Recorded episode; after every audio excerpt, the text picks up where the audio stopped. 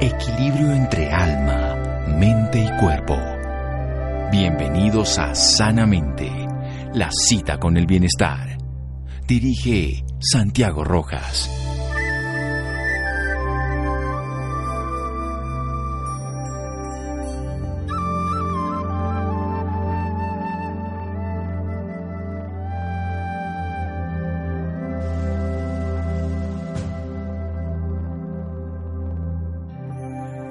Cuerpo como si fueras a vivir por siempre. Cuida de tu alma como si fueras a morir mañana. San Agustín.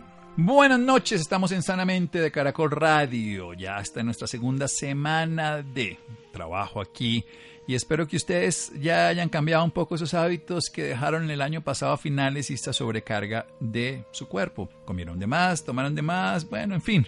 Hablamos la semana pasada con nuestra misma invitada de hoy sobre los smoothies. Ojalá los puedan escuchar sobre cómo tener extractos muy saludables para tener mm, descanso intestinal y cómo los smoothies para desintoxicar el cuerpo, algo que nos piden todos los años y que lo hacemos aquí con nuestra invitada de lujo Olga Carmona. Hoy vamos a hablar, ella es enfermera de la Universidad de Caldas, sobre la hidroterapia del colon. Lleva 30 años haciendo esto de la limpieza intestinal, un tratamiento que está desde la época de Hipócrates, que vi hecho de una manera obviamente profesional, con los recursos técnicos y tecnológicos adecuados, con un conocimiento apropiado, con tienen un beneficio específico para la salud. Olga, buenas noches y gracias nuevamente por acompañarnos en Sanamente Caracol Radio. Buenas noches, doctor Santiago, por esta invitación. Buenas noches a todos los oyentes. Bueno, entonces, ¿qué es esto de la hidroterapia del colon? Pues hablamos de toxicidad, ya hablamos la semana pasada de todas las toxinas que se acumulan en nuestro cuerpo y una manera de eliminarlas. Entonces, toda la comida chatarra que comemos, la comida sobreprocesada que hay ahora en día. No, hemos no podemos desconocer que en los últimos 50 años el avance de la alimentación ha cambiado totalmente. Entonces es una comida que no tiene suficientes cantidades de nutrientes, que sobresaturan a nuestro sistema digestivo e impiden que el cuerpo pueda eliminarse por sí mismo toda esta cantidad de toxicidad que trae. Entonces, por eso empiezan a aparecer síntomas generales como gripa, diarreas, constipación, infecciones, una gripa común puede ser también que el intestino esté saturado. Entonces, todos los tratamientos que generalmente se hacen es a, través de medicamentos, pues que lo único que hacen es volver a tener el problema.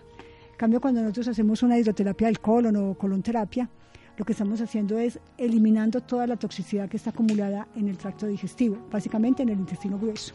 Sí, básicamente porque lo que hablábamos la semana pasada, que lo pueden escuchar en www.caracol.com.co slash sanamente, ahí están todos los programas, está el de los extractos y los smoothies.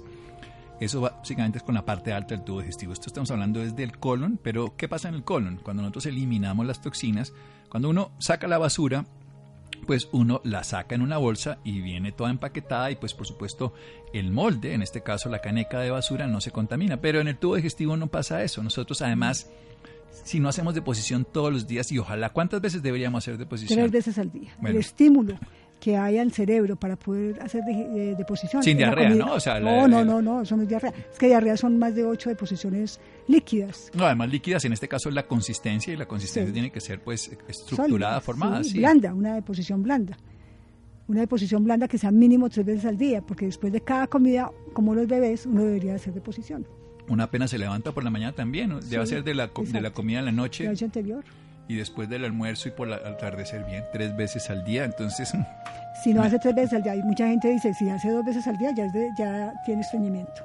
Bueno, pero digamos que por lo menos dos veces. Dos veces al día, sí. Y no, y no una. Y hay gente que hace una vez a la semana o cada hay gente que dice que cada 15 días. Uy, Dios Así tan tranquila. No, es que yo voy una vez, dos veces al mes al, al baño. ¡Ah! digo, pero ¿cómo hacen para resistir? Es imposible. Tener toda la toxicidad ahí acumulada. Sí, además porque es, simplemente es tener una basura de desecho de todo el organismo, de todos los productos que uno ha consumido. Y si la comida es sana, pues la, la basura no se va tan destructora. Pero es que si es comida sana no da estreñimiento.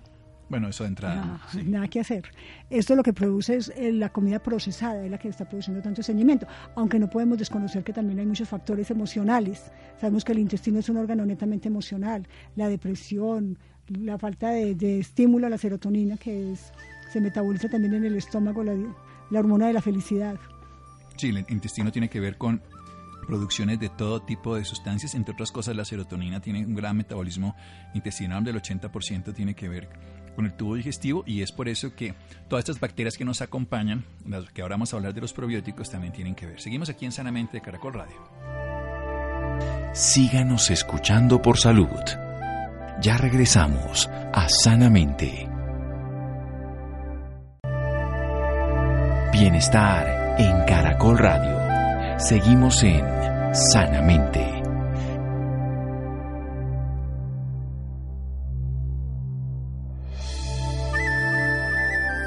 Seguimos en Sanamente de Caracol Radio hablando de la hidroterapia del colon con Olga Carmona, enfermera de la Universidad de Caldas, más de 30 años dedicada a curar, a cuidar la salud de los enfermos. Básicamente esto es en el Centro Sendero del Ser y la hemos invitado porque nos ha hablado la semana pasada sobre los smoothies, sobre los extractos que son saludables y que tienen la ventaja de que los podemos hacer en la casa con comida orgánica, con comida de plaza, con comida natural.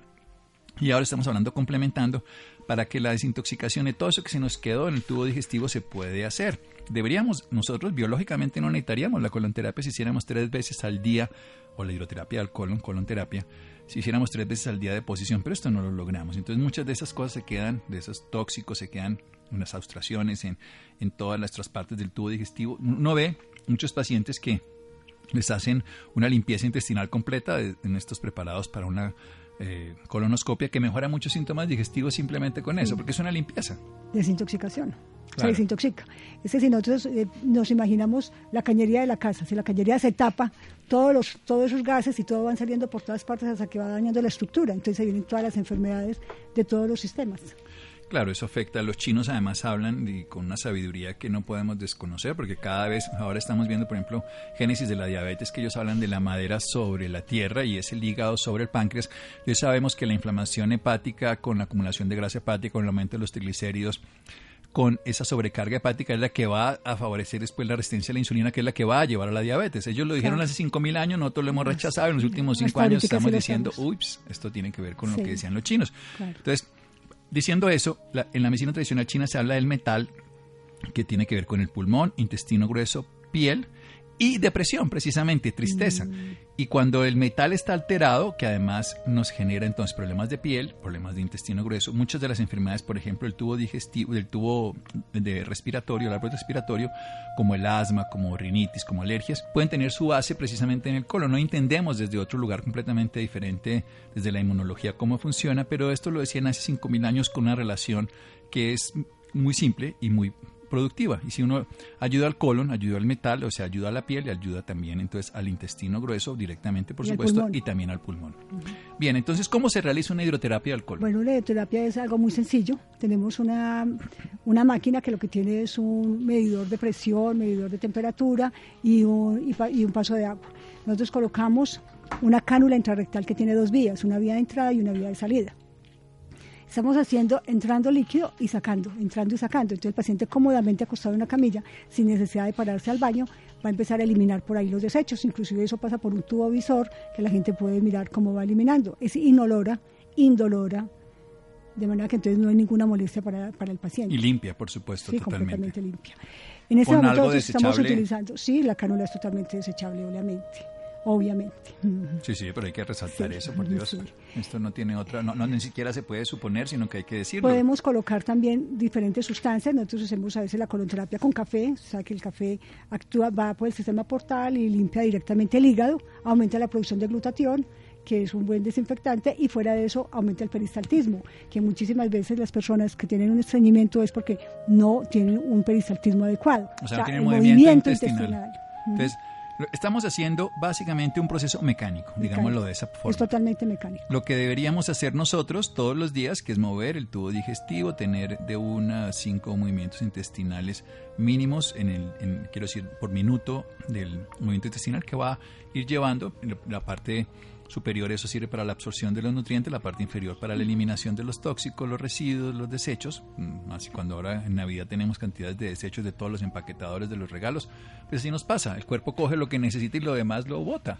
Y lo bota por el tubo digestivo. Si no lo botamos, entonces se nos acumula. Entonces es un proceso mecánico, como ir a las máquinas entonces de los, de los en este caso gimnasios, pues esto lo hace una máquina especial que le va entrando agua de dos temperaturas distintas, me decía. Sí va entra ponemos temperatura caliente que produce una dilatación y luego Uy, ¿no lo quema por dentro? Obviamente que no, está a 38 grados, ah, es la temperatura no, corporal. por lo menos que no, que no sea horrible por allá por dentro. Pero luego muy fría, la temperatura ambiente, que lo que hace es contraer. Sí. Entonces se siente una contracción fuerte del O sea, lo que ha- el- ya le hace el ejercicio por puro cambio por simplemente cambio de térmico. temperatura. Sí. Sí. Esa es agua. Eso es agua. ¿Qué Podemos- características podemos- tiene, tiene el agua? Eso es un agua filtrada, tiene Sí. cinco filtros, inclusive filtro de carbón, filtro de luz ultravioleta, tiene otros filtros. O sea, es más limpia que la que nos tomamos nosotros. Muchísimo más limpia, muchísimo Y más eso limpia. que va por el siendo otro lado, que es bueno. un sistema limpio, o sea, Sí. no es un sistema estéril. O sea, sabemos que el tracto digestivo, en la última porción, lo que es el intestino grueso, Está es lleno de limpio. bacterias que, no, que además Sí. estamos hablando de que son súper, súper importantes. Claro. Cada vez encontramos que muchas de las enfermedades tienen que ver con, Con la carencia o con la inadecuada cantidad, porque no tenemos campesinos como los probióticos, sino podemos tener bandoleros en el campo, en este caso de nuestro cuerpo, que son esas bacterias patógenas. Exacto.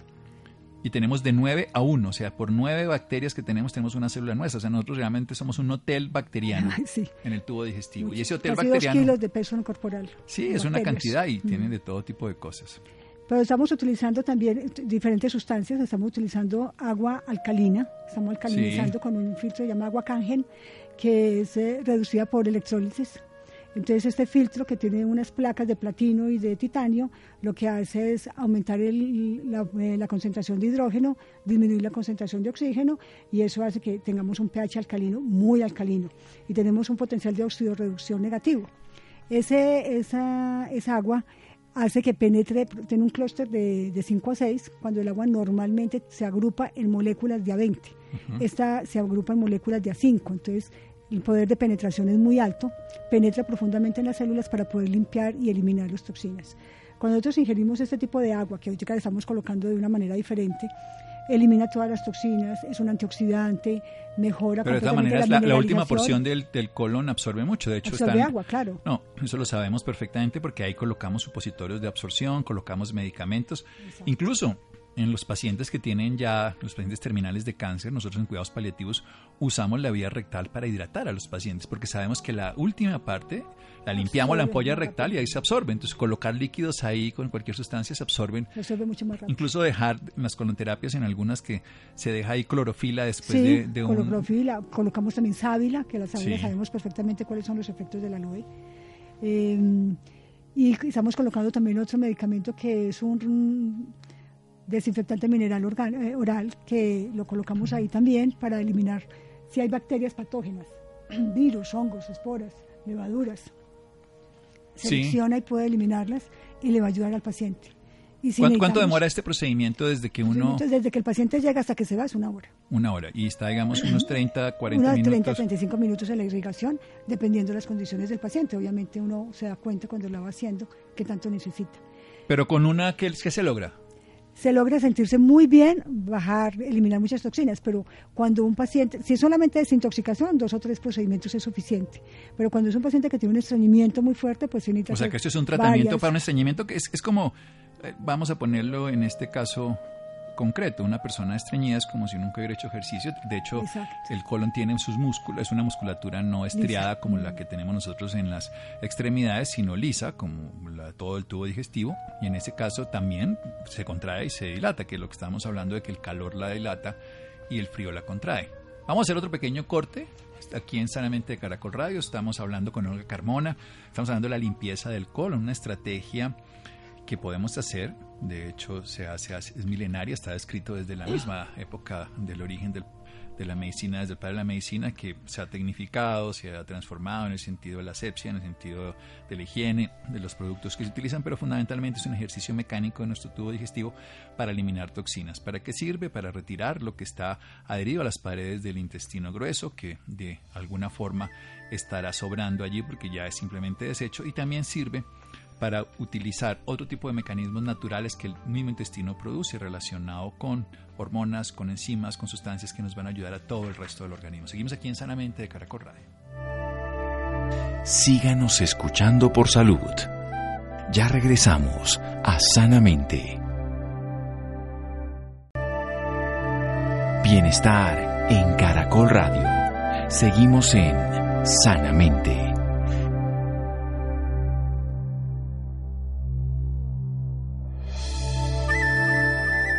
Seguimos en Sanamente de Caracol Radio. Olga Carmona, nuestra invitada de hoy, es enfermera en la Universidad de Caldas. Lleva 30 años haciendo eh, tratamientos como limpiezas intestinales, colonterapia, ciroterapia del colon. Trabaja con terapias en pacientes de diferentes condiciones de salud. Nos hablaba la semana pasada y quiero que revisen sobre los extractos de frutas y verduras y los smoothies que pueden preparar ustedes caseros para darle bienestar a su vida. Eso nunca reemplaza una alimentación saludable. Esto de que el que peca y reza empata no es la idea. La idea es que ustedes tengan una alimentación saludable y que además se ayuden de cosas que sean naturales y que las puedan hacer. En este caso, la hidroterapia al colon, un tratamiento con tecnología moderna que permite a través de un proceso mecánico cerca de 30 litros de agua que van entrando en temperaturas diferentes, caliente, fría, temperaturas tolerables por supuesto, dentro del tubo digestivo, una cánula estéril va entrando, va saliendo, va entrando y va saliendo y eso va limpiando completamente el tubo digestivo. Se puede limpiar con una, pero es insuficiente, se requieren de una a tres, pero si es estreñimiento requieren como 10 entonces. Por lo menos una 10 sesiones, sí. El paciente poco a poco se va dando cuenta que tanto necesita porque uno va viendo el, el progreso del paciente sobre todo cuando la gente sale con, con un kilo menos. Cuando, pues imagínese lo que carga uno ahí y de... el cinturón lo tiene que correr dos... dos ah, bueno, porque le, claro, él quita la distensión que tenía abdominal. Sí, claro. sí porque muchas, muchas veces la, la barriga es simple y llanamente de acumulación que está ahí. Bueno, puede ser simplemente aire, que también sale el aire por ahí. También sale mucho, claro, obviamente. Claro. ayuda a uno a eliminar todo ese aire que tiene acumulado y que produce distensión, dolor, enfermedades, problemas de columna vertebral también se, se, mejora muchísimo limpiando el colon, porque nadie sabe que esos problemas de columna, dolores de espalda, tienen mucho que ver con sobrecarga del colon. Es que todo está integrado, así nosotros no nos damos cuenta cómo funcionamos como una unidad integrada, separamos a los órganos como si nosotros tuviéramos un equipo de fútbol y cogiéramos a los jugadores cuando juegan es para un equipo, integran entre todos esa realidad. Ninguno es, ninguno es indispensable en sí mismo, digamos, en el equipo de fútbol, pero todos sumados lo son. En el cuerpo sí, los órganos todos son indispensables y trabajan de manera concatenada, integrada y además, si nosotros el tubo digestivo no elimina los tóxicos, pues el cuerpo lo que hace es que termina acumulándolos de alguna manera y generando inflamación. Recordemos además que uno de los grandes problemas hoy de la humanidad, aunque no está directamente relacionado con el estreñimiento, sí con los residuos que se quedan pegados. El, caso del cigarrillo nos lo demuestra muy fácil. Cuando nosotros fumamos o la damos, entonces e, ese humo va alterando las células del pulmón. Ellas o se inflaman y, o, o se van alterando hasta que llegan a mutar, esa mutación puede generar entonces ya un crecimiento aberrante. Todas las células de la vida, igual que los humanos, igual que los animales y los vegetales, primero logramos sobrevivir y luego sí reproducirnos. Esas células cuando logran sobrevivir mutando, entonces se reproducen y generan tumores. En el tubo digestivo pasa lo mismo, el exceso de comida, hoy sabemos que el exceso de embutidos, em, hay cinco cosas, que los recalentados, los embutidos, los productos nitrados, los ultraprocesados en exceso, aumentan el riesgo de y las frituras, que son esos aceites que además están sobrecalentados, que, son sobrecalentados, que generan además una gran cantidad de, de, residuos, para decir no palabras técnicas, que se van a ir acumulando con los alimentos y que se van a quedar pegados. Y si tenemos ahí mucho tiempo guardado, pues eso orada la pared del colon, eso inflama. Por eso es mucho más común el cáncer de recto, que es la, la parte final ya antes de salir por el ano, también del colon que se llama sigmoide descendente y mucho menos del colon ascendente es mucho menos común porque es donde menos tiempo está la materia fecal. Entonces una relación directa de más tiempo de exposición. Lo que estamos haciendo aquí es liberando de esas sustancias que están acumuladas en las paredes del intestino para que se genere una limpieza que debería ser natural tres veces al día pero que no se da. Como si una alimentación saludable precisamente para que las personas tuvieran un tubo digestivo funcionando. Suprimir totalmente la comida empaquetada, o sea, parte de eso es los colorantes, los químicos que tiene toda la comida empaquetada. Entonces comer comida natural, comida que comida real, que comida real, viva. Sí, comida real, comida viva que tenga muchas enzimas. Esta, esta comida estuvo viva antes, sí, me la puedo comer porque es comida comestible. Pero lo, lo, otro no es alimento, es comestible, pero no es no alimento. es alimento, exactamente. Entonces, nada de paquetes, nada de frituras. Eh, si nosotros comemos más verduras, más frutas en nuestra dieta, o sea, que tengamos el 80% de nuestra comida sea frutas y verduras, también están las leguminosas, tenemos la papa, la yuca, o sea, nadie dice que no, esa también es súper importante en la dieta. Claro. Nosotros tenemos un país tenemos, que tenemos no, y el, los almidones que vienen ahí, claro. país millonario en eso. Entonces es yuca, papa, plátano, arracacha, todo, todo esto, todos esos tubérculos que nosotros conseguimos en la plaza de mercado. Lo que pasa es que lo que no queremos es comida que sea empaquetada. Yo creo que el solo hecho de, de, ir a la plaza del mercado y consumir lo que se está vendiendo le haría bien a todos. Ahora estaba escuchando precisamente en esto del calentamiento global. Entonces la gente dice, bueno, la carne produce un problema de calentamiento global. Sí, eh, y toda esta historia mundial. Pero entonces empezamos a importar cantidades de cosas que tenemos al lado y la huella de carbono de traer esas sustancias veganas desde el extranjero muy lejos puede terminar siendo desde la huella de carbono. Entonces, comamos comida real y local. Y local, obviamente. y ayudemos al campesino, no compremos a multinacionales, compremos al campesino, vamos a la plaza y vemos qué comemos, qué compramos y podemos escoger nuestros alimentos. Y los precios de mercado de Colombia son muy lindas. Y una variedad increíble y tenemos de todo. En frutas y verduras somos un país maravilloso todo el año, a toda hora. Nosotros deberíamos comer comida real. Ese sería lo más. Con eso ganaríamos muchísimas más cosas. Hay que ver bien interesante porque hay, hay estudios que son muy bien, muy bien sustentados hoy en día y medidas que son muy bien sustentadas en las dos direcciones. En la década de los 80 arranca el consumo de comida ultraprocesada y empieza la epidemia de obesidad en el planeta.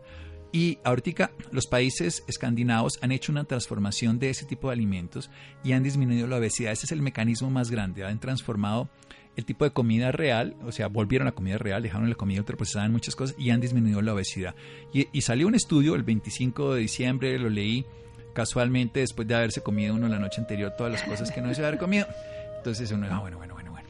Entonces cómo la comida ultraprocesada, esa comida transformada, genera unas alteraciones en la dopamina del cerebro, en uso porque lo hacen en, en, ratoncitos, que les, entonces eh, tiene que ver con dos cosas. Primero, le altera a uno las ganas de comer, entonces come uno más y le altera a uno la saciedad, entonces come toda más, y le altera a uno hasta el reloj circadiano, entonces come uno de noche. Mucho hace todo el caos porque está hecho para que uno coma más, porque eso es lo que queremos, que coma más, porque eso es lo que vendemos comida. Consuma, consumismo. Exactamente. Entonces, lo que estamos invitando es comer comida real, hacer limpiezas de intestino. ¿Cuántas veces a la semana sería esto, digamos, en esta época del año, como empezar el año, año nuevo, con lo nuevo? Si puede hacerse dos veces a la semana, sería maravilloso y unas cuatro o seis por lo menos, pues para ser, pues digamos, una persona sana, cuando son sanos, cuando uno ve la definición de la OMS, perfecto equilibrio psico, social y relacional. ¿Quién tiene eso? Yo no.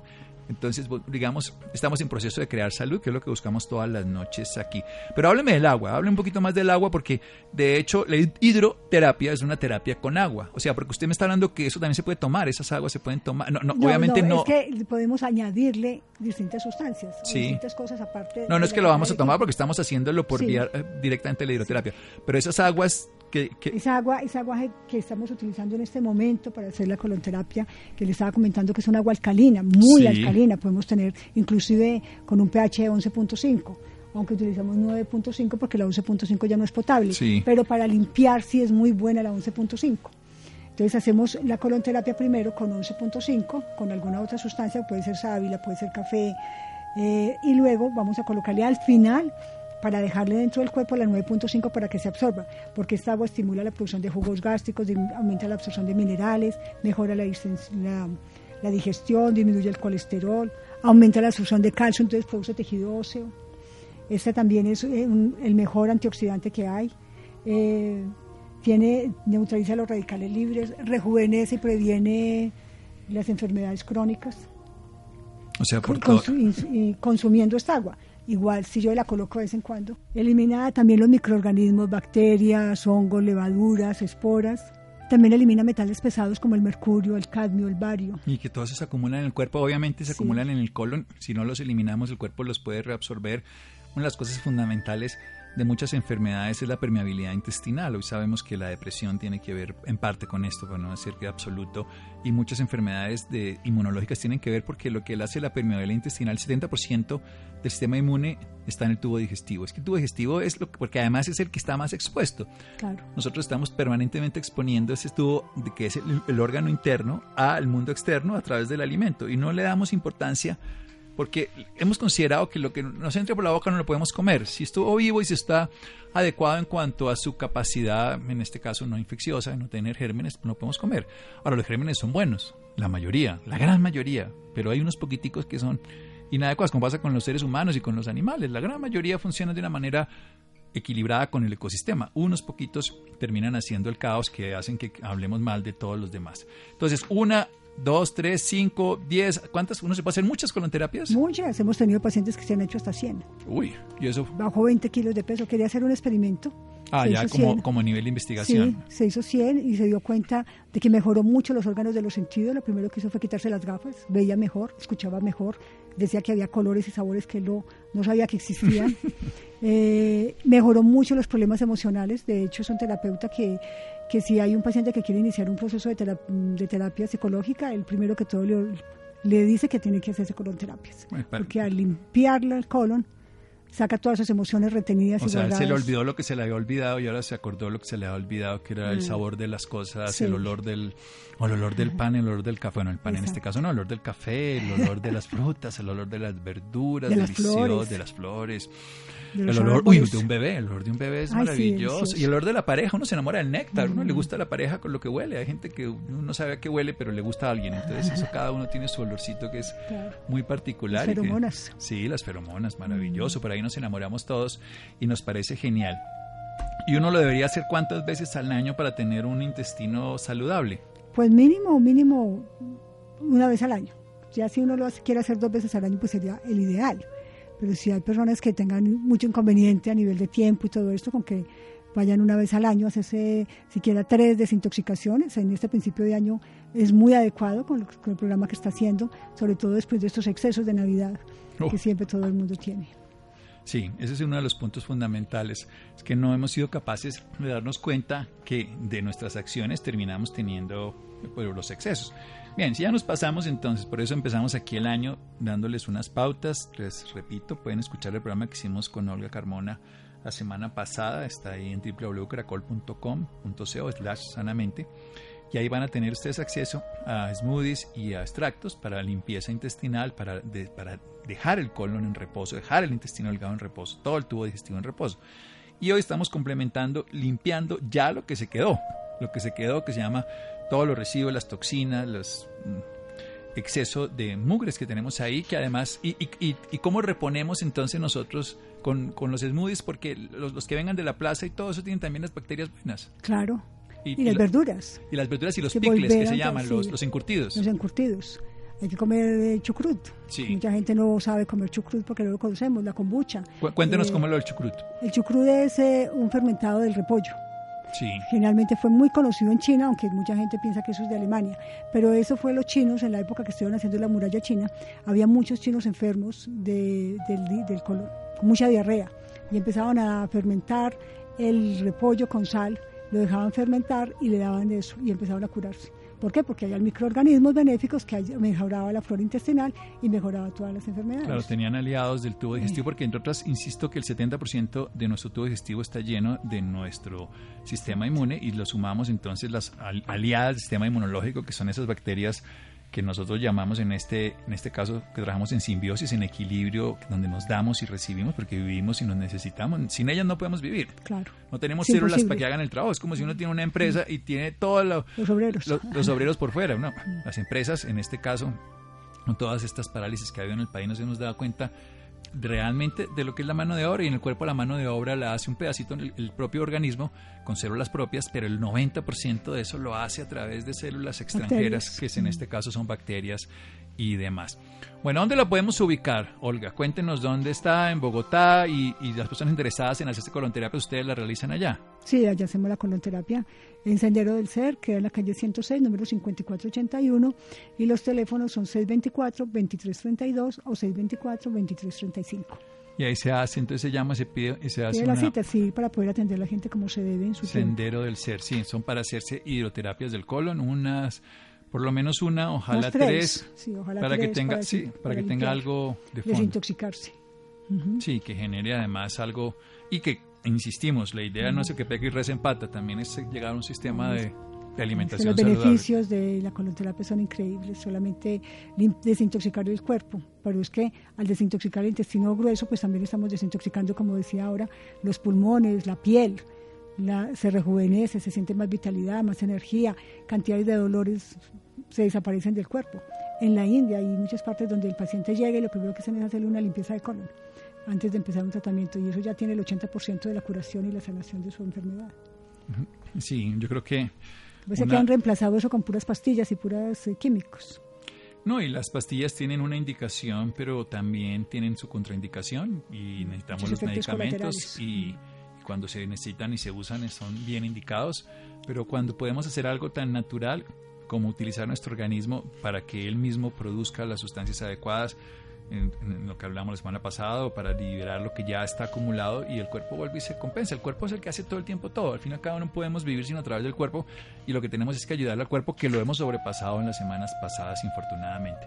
Entonces, Sendero del Ser, 624-2332, 624-2332 o 624-2335, 624-2332 en la ciudad de Bogotá. Olga Carmona nos habló la hidroterapia del colon es un sistema mecánico de limpieza intestinal a través de cambios de temperatura con aguas purificadas, filtradas, para generar una limpieza intestinal interna que va a permitir que el organismo no solamente se libere esas toxinas, sino que también favorezca un hábito intestinal adecuado para que lo haga de manera regular, para hacerlo un, unas tres a seis veces todos los años y para que tengamos un tubo digestivo renovado. Olga, muchísimas gracias. Muchísimas gracias a usted, doctor. Buenas noches a todos los oyentes. Bueno, seguimos en Sanamente de Caracol Radio. Síganos escuchando por salud. Ya regresamos a Sanamente. Bienestar en Caracol Radio. Seguimos en Sanamente.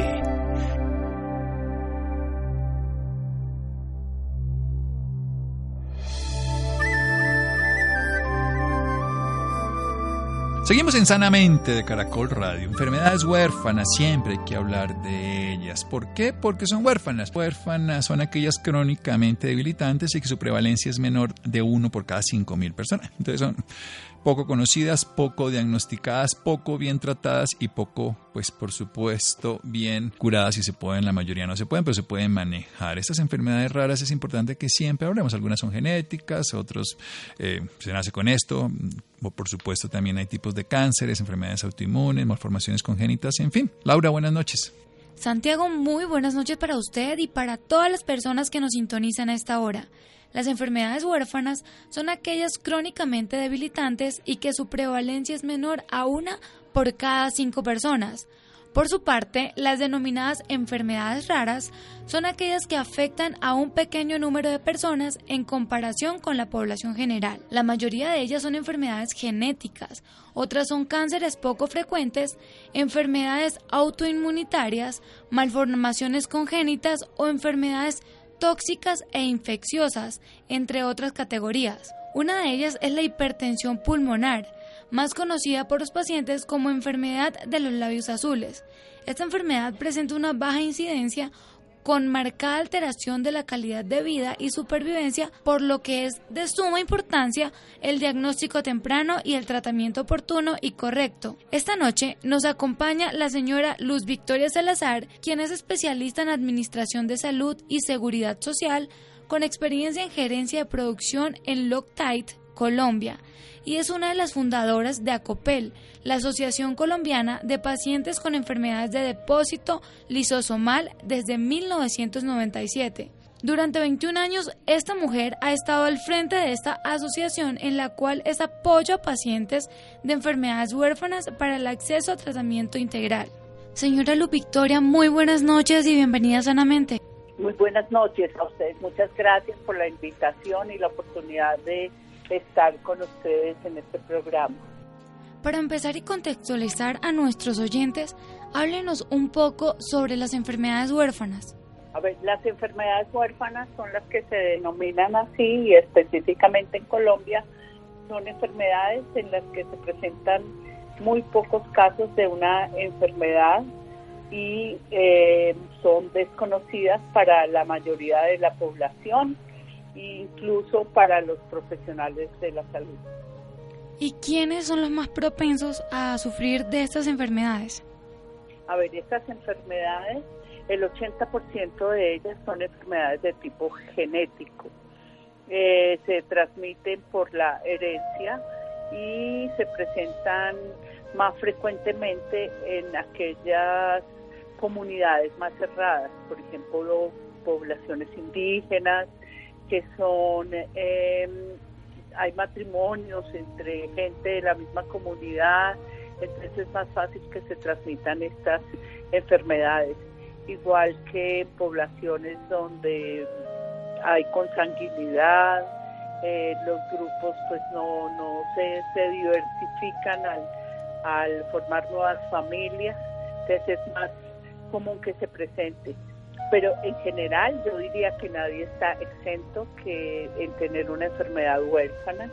Eh, aparece en familias que nunca lo esperaron, que no tuvieron un caso previo y aparecen por primera vez dejando desconcertada a la familia.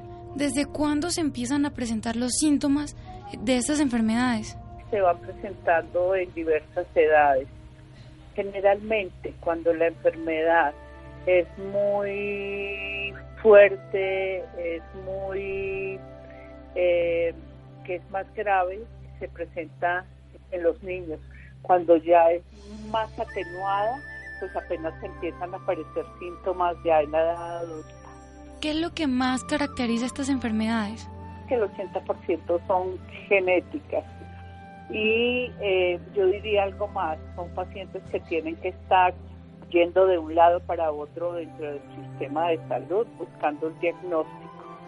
Es muy común oír a personas que dicen he ido donde muchos especialistas y no han sabido qué es lo que tengo o qué es lo que tiene mi hijo. Ahí es donde habría que pensar en una enfermedad rara o huérfana. Háblenos de los tipos. ¿Cuántos tipos de enfermedades raras existen en el mundo? Eh, cada país determina la prevalencia con que deben aparecer las enfermedades raras o huérfanas. Colombia tiene un número eh, de uno caso por cada 5.000 eh, personas. son aquellas que no exceden ese número, ya la considera nuestro país, según la ley, como una enfermedad huérfana. Y eso ha permitido que desde el Ministerio de Salud se elabore un listado de enfermedades huérfanas que contiene 2.149 enfermedades. Y las enfermedades son de diversos tipos, involucran diversos sistemas, por ejemplo, tienen que ver con neurología, tienen que ver con sistema óseo, tienen que ver eh, con eh, cardíaco, bueno, son diferentes, diferentes tipos y solamente eh, tendríamos que mirar si una enfermedad es huérfana en Colombia cuando esté en ese listado. Doctora, aprovechando que ayer fue el Día Mundial de la Hipertensión Pulmonar, háblenos un poco de esta enfermedad. A ver, la, sí, claro, la hipertensión pulmonar es una enfermedad que se presenta como enfermedad de base, pero también como una enfermedad adquirida por, por alguna otra patología es común encontrar que hay pacientes que tienen enfermedades, alguna enfermedad rara y, desemboca también en una hipertensión pulmonar. Son pacientes que tienen que estar sometidos a, oxígeno, por ejemplo, tienen las dificultades de cambios de altura, eh, son pacientes que tienen en alguna medida y entre más crítica sea la enfermedad, su actividad limitada. ¿A quiénes afecta más esta enfermedad? ¿A qué edad afecta más? Pues yo he encontrado que, que las van, pues lo que yo veo por los pacientes. Acuérdense que, no soy médico, pero lo que yo veo eh, en los pacientes es que ya son adultos. Habrá alguno que otro niño, pero la mayoría de los pacientes son, son adultos. Háblenos un poco de los tratamientos que existen para controlar esta enfermedad. A ver, eh, primero que todo son pacientes que están dependiendo completamente del oxígeno y existen varios tipos de tratamiento. En este momento pues sí no, no tengo conocimiento ni sería el caso hablar de, de los nombres. Bueno, señora Luz Victoria, para finalizar, dígalo a nuestros oyentes dónde la pueden encontrar. A ver, eh, yo tengo, dirijo una asociación que maneja unas enfermedades eh, huérfanas. Eh, tengo una línea 8000, 01 8011 4511 y en, también tenemos una página web que es www acopel.org.co. Señora Lu Victoria, muchísimas gracias por esta valiosa información y por acompañarnos esta noche en Sanamente. A ustedes, de verdad que muchas gracias por darnos esta oportunidad. Bueno, gracias Laura. El Ministerio, desde el Ministerio pasado de Salud, has trabajado mucho en este tema. Es importante que siempre los pacientes que tengan las enfermedades puedan acudir de manera adecuada a, los centros de salud, también a las asociaciones responsables de enfermedades particulares dentro de las enfermedades huérfanas. Gracias a Ricardo Bedoya, a Jessy Rodríguez, gracias a Camila. Quédense con una voz en el camino con Ley Martín Caracol Piensa en ti. Buenas noches.